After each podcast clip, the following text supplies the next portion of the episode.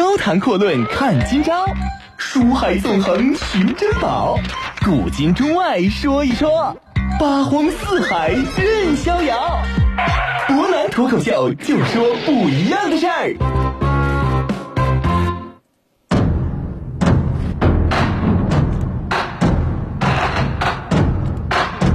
听众朋友，大家晚上好，欢迎您收听今天的博南脱口秀。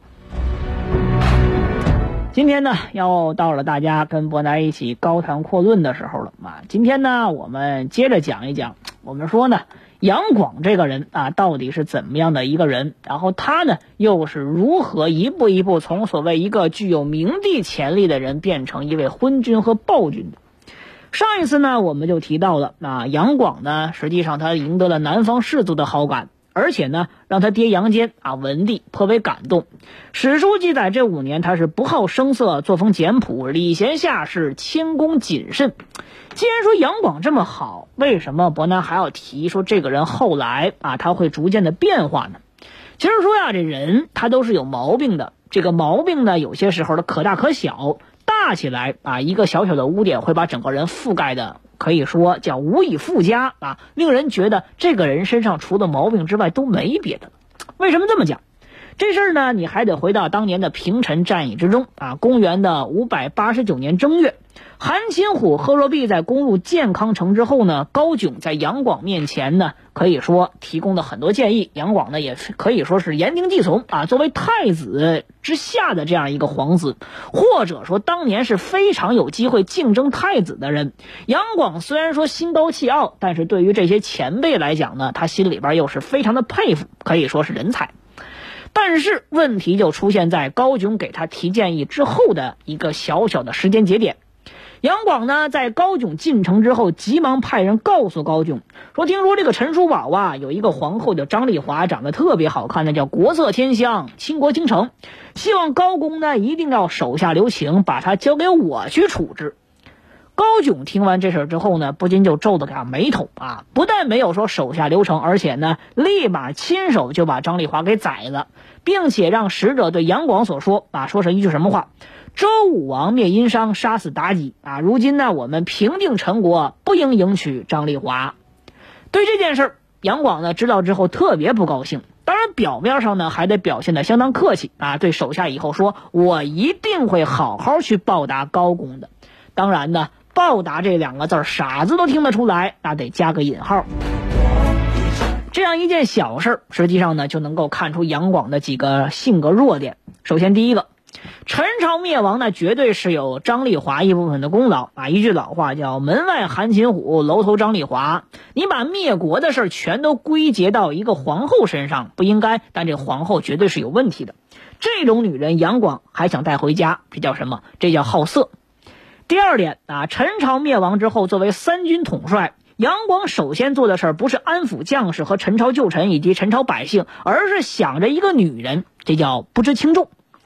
第三个啊，高炯对他好言相劝，却被他记恨，这叫什么？气量不足。实际上呢，我们说这个性格弱点，这以上三个问题伴随着杨广的一生啊。其实呢，我们说对于普通人来讲呢，或者说对于一个正经的君王来讲，或多或少这三样都会有一些。但是呢，我们说这个问题却在杨广成为皇帝之后愈发的严重，最终才导致了隋帝国二世而亡。现在呢，就让我们把时间继续拨回到公元的五百九十五年啊。说杨广呢，在得知到仁寿宫发生的事件以及他所引起来的一系列蝴蝶效应之后，杨广特别纠结。要知道呢，从这个时候算到平定江南，已经过去五年的时间里边了。五年啊，杨广绝对是励精图治，尽心尽力。对上呢，孝敬父母啊，连对父母派过来的使臣那都是毕恭毕敬。对象，你必须得说，不得不承认，杨广绝对是对得起百姓啊，把江南治理的可谓是井井有条。不仅仅是赢得了江南士族的肯定，最关键的是，他也赢得了江南之下的百姓爱戴。夸赞他的人呢，可谓是越来越多。但有些时候呢，我们讲这人呢，他不能使劲夸，为什么？因为这人一旦被夸的多了之后，他就会逐渐觉得自己受到的这个待遇呀不公平，就想啊。怎么想？说我们都是皇子啊，凭什么就比我出生早那么一小点儿的这个杨勇他哥啊，就能成为下一任皇帝呢？按道理来说，这个当今之位应该是有能者有德者可居之，凭什么就不能是凭能力上位呢？论武功啊，自己二十岁率大军平定江南，二十一岁再平叛乱，当太子有什么不能？而太子杨勇干过什么？论民生啊，这五年呢可谓是江南年年丰收，百姓安居乐业啊。我乃是有德有能之人，太子又有什么？说太子除了有父皇杨坚的支持之外，好像呢还真就什么也没有。凭什么说下一任皇帝是他杨勇而不是我呢？因此呢，他要想办法夺嫡。要让世人好好看看，他杨广一样有治理天下的能力，而且比他大哥治理的要好上百倍。但是呢，夺嫡这两个字不是说这么简单的啊！看起来两个字它就意味着腥风血雨，夺嫡就意味着对不起父母和亲哥哥，也就意味着很可能会被载入史册，遭万年的唾骂啊！真的要这么做呢？而且万一失败了怎么办？万一失败了，那就是被囚禁、被斩首吗？当然，满门抄斩呢不好说，因为这满门里边呢还包括皇族，不好讲。退一步啊，你就真的啊不当这个太子，当一个皇子啊，可以说你很可能就是一个柱国或者一个亲王啊，安安稳稳、平平当当的这么度过荣华富贵的一生。但是进一步，就有一半以上的风险会死无葬身之地。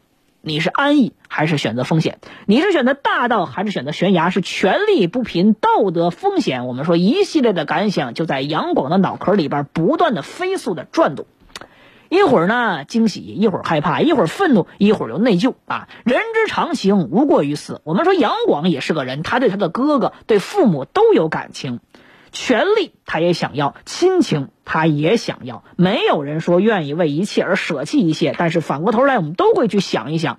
说这一切值得不值得？可以说呢，杨广就在这种纠结的过程当中纠结了半天啊，到底怎么办？说这一个人呢，他犹豫不决的时候呢，你都得想办法去找个人商量了一下。于是呢，他就找来自己的心腹郭衍和宇文述。郭衍，这个呢是三国时期曹魏名将、著名上将军啊郭淮的子孙啊，就是那个和天天诸葛亮、姜维干仗的郭淮，没问题，没毛病，就是他。按道理来说呢，这个郭家呀，传到隋帝国已经历经九世啊，谁说富不过三代？人家富了九代，人家家呢依然很牛气啊。郭衍呢在北周的时候就是将军公爵啊，杨坚在政变当中呢，他又很聪明，站在杨坚这边啊。随后呢又是攻打尉迟迥，又是攻打陈国，陈国平定之后呢，又任江西总管，等同于江西的省长啊。杨广呢是他的直属领导。宇文述啊，这哥们儿呢，原奉叫破野仇啊，一看呢就是胡人，祖先呢是鲜卑宇文部酋长的仆人，于是呢，人家顺道改姓为宇文，也不知道从哪一辈子开始，他们家呢就开始开挂了。啊，到他爹那一辈呢，已经混到大贵族，北周上柱国，跟杨坚、李渊他们的位置已经差不太多了。杨坚政变之后呢，这哥们儿又站在杨坚一边啊，又是我们说那灭陈国、打尉迟迥，后边呢他还会一直出现，一直出现到隋灭。可以说这宇文述是影响了整个隋帝国后半段的大人物。那这是后话。先说老郭和老宇文啊，哥俩呢见到杨广之后啊，老郭首先开说了，但是出的呢他是个馊主意。说呢，你必须得争夺太子之位啊！事成之后呢，你可夺天下；如果失败，你也可以割据江南，百害而无一利啊！我们说是百利而无一害，可以一试。要知道，我们讲为啥说这话它是个馊主意呢？大家可能还记得，当年杨坚在夺权之后啊，湖北安陆的主管呢司马萧难准备反叛的时候，谋士给他出了个馊主意。司马萧南问反不反？谋士说反。司马萧难说为啥？说打不过你就可以跑，南边还有个陈国。啊，司马萧难就反了。当然结果呢，我们说啊，反了就失败，跑到陈国，陈国又被隋给灭了。一句老话，还没干就想着跑的人，最后难以成功。正如《孙子兵法》所言：“君有归心，必无斗意。”算无一策，准备好后手没问题。但是啊，临战而生死，则必有战之不利是也。太平盛世啊，哪儿还有说夺嫡不成功能够割据一方的案例？反正伯南是没听说过啊，至少在隋帝国之前没见过。郭衍这话等于废话，白说，顶多呢就给杨广增加点勇气而已。不过幸好啊，杨广身边呢还有一个脑子颇为灵光的宇文述，人家一张口就提出了实操性很强的意见，说大王您呢现在身居扬州啊，离京城呢确实太远了，想再多其实也没用。大王呢，您可以用汇报工作的名义速速进京啊，见机呢离间一下二圣，就是皇帝和皇后啊，他们两个跟太子之间的关系，看看效果之后，然后这大事就能决定到底是他做还是不做。而且呢，他停了停，又说说臣呢愿意鞍前马后和大王共同进退。你看人这水平，一句呢先提出实操性很强的办法，另外一个呢就是表忠心，让领导放心啊。这种人那叫人才，不得到宠爱那也就奇了怪了。我们说呢，历史其实啊也挺奇怪啊。宇文述呢在扬州就拉开了杨广夺嫡的序幕，二十年之后，他儿子宇文化及又在扬州要了杨广的命。杨广算是啥？叫成也宇文述，败也宇文述的。这一下呢，听到两位心腹的鼓励，杨广呢这一次算是啊下定决心啊，人生在世，活的他不就是个过程？与其说窝窝当当憋屈一辈子，倒不如轰轰烈烈干一阵子。于是呢，杨广立刻让人起草奏折啊，准备呢回京事宜。过了几天呢，杨广突然想到一个问题啊，这事儿讲的呀叫旗开得胜，怎么着才能说一上来就能让父母赢得的欢心呢？好像只能送礼物，但是送啥，这又是一个大事儿。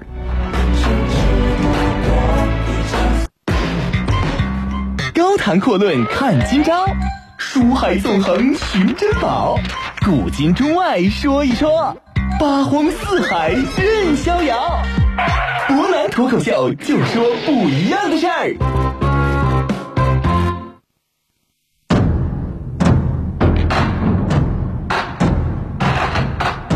我们说呢，古往今来呀，这个送礼呢，毫无疑问是一件大事啊。怎么送，送什么，这是很多人都在思考的一个问题。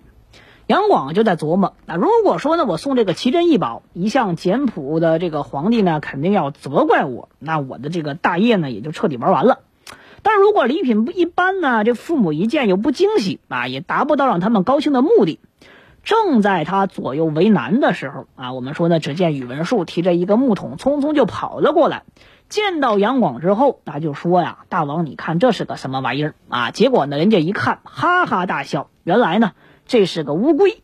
这个乌龟可不是个普通的乌龟啊，就是咱们现在比较常见的绿毛龟啊。说白了呢，这种玩意儿呢，就是在水里边生活特别长，龟壳呢长得绿藻了。史书记载叫龟千年乃生毛，是不可得之物也啊。其实没那么玄乎，现在都知道啊，这玩意儿可以养啊，放在网上卖就十几块钱一只，批发零售都可以。但是在当时人不懂啊，这玩意儿毫无疑问，那就叫。吉兆的代表啊，放在宫里边呢，隋唐时期还是宫廷的五大宝物之一，送给皇帝当礼物，这实在是太合适不过了。于是呢，杨广就急忙带着他老婆啊，原来的西凉公主啊，萧氏和宇文述这些人，再加上一只绿壳的乌龟，大家上路了。路上呢，他们就商量几个对策。首先，杨广和他老婆萧氏先去讨好杨坚和独孤皇后，试探一下他们态度。宇文述呢，在看到他们态度之后，去收买太子身边的人，找一找太子污点，然后想办法给杨坚打小报告。第三个就是拉拢更多的盟友啊，人中力量大。第四个，让郭衍呢在江南暗中打造兵器，招募人马，万一事情败露，立马就发动兵变啊，可以说呢是双管齐下。两个月之后，也就是当年的八月啊，一行人到达京城，一切呢就按着计划开始行事。到达京城之后呢，杨广很快就打听到了杨勇，就当朝太子有这么一个污点啊，太子府有这么一件镶满珠宝和玉石的铠甲。我们说这玩意儿算不算污点啊？以大部分人眼光来看呢，这都不能叫什么污点啊。贵为太子，我有一件珠宝铠甲又怎么着的？但是上文我们讲过，杨坚这个人呢是一个特别节俭的人啊，宫中嫔妃呢都不能穿丝绸衣服，更何况你居然有珠宝铠甲。这个不是什么好事儿。杨广呢，首先把这个绿乌龟啊献给了杨坚和独孤皇后，俩人特别感动，觉得这个绿乌龟乃是人间之至宝，它的出现是上天呢对自己治理天下的肯定。一见二圣特别高兴呢，杨广就趁机会开始打自己哥哥小报告，说这个绿乌龟呀不足为奇。我在江南的时候呢，听说这个太子府里边有一件镶满珠宝玉石的铠甲。我认为那个才是真正天下之至宝。杨坚一听之后，脸立马阴沉下来，立马派人去调查。这结果呢，不必多说啊。于是呢，我们就把这个太子狠狠地批判了一通啊。怎么说？说你这个书都看到哪儿去？历代帝王可曾有一个以自身奢华而天下太平的？作为太子，如果不能啊上称天心，下合人意，怎么去治理国家？我们说朕以前都穿着那些衣服啊，都留着，都破了，还拿出来看一看，警告自己一定要勤俭节约啊！谁敢给你铺张浪费的胆子？我们说呢，太子听罢连连磕头认错啊，但是杨坚依然没有消气儿。最后呢，莫名其妙来了一句说：“今天我赐你一把妖刀，希望你能够明白我的心意。”杨坚啥心意啊？史书上始终没说明白，到底什么意思啊？节后伯南再跟大家一起分析一下。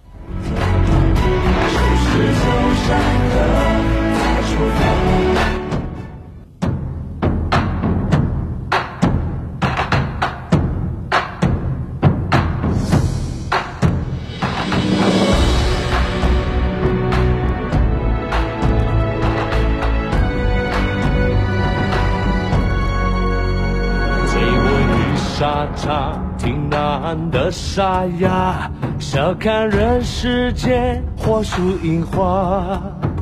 数风云叱咤，不过道道伤疤，成王败寇，一念之差。生死一刹那，豪气永放光华。江山如此大，何处是家？我匆匆观看，看盛世的烟花，赢尽了天下，输了他。颠覆了天下，贪一夜浮夸。人生只不过一场厮杀，是渲染黄沙，青春成白发。若是真英雄，怎会怕？快刀斩乱麻，金戈伴铁马，收拾旧山河，再出发。不死的战马，心不会崩塌。我是真英雄，怎会假？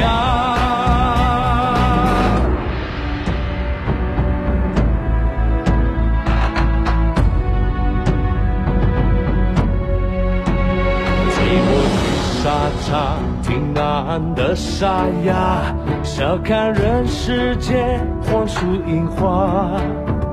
数风雨叱咤，不过道道伤疤，成王败寇，一念之差。生死一刹那，豪气永放光华。江山如此大，何处是家？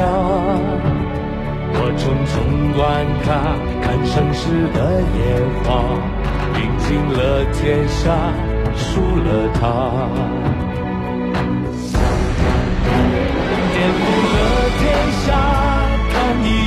浮夸。人生只不过一场厮杀，是血染黄沙，青春成白发。若是真英雄，怎会怕？快刀斩乱麻，金戈伴铁马，收拾旧山河，再出发。不死的战马，我是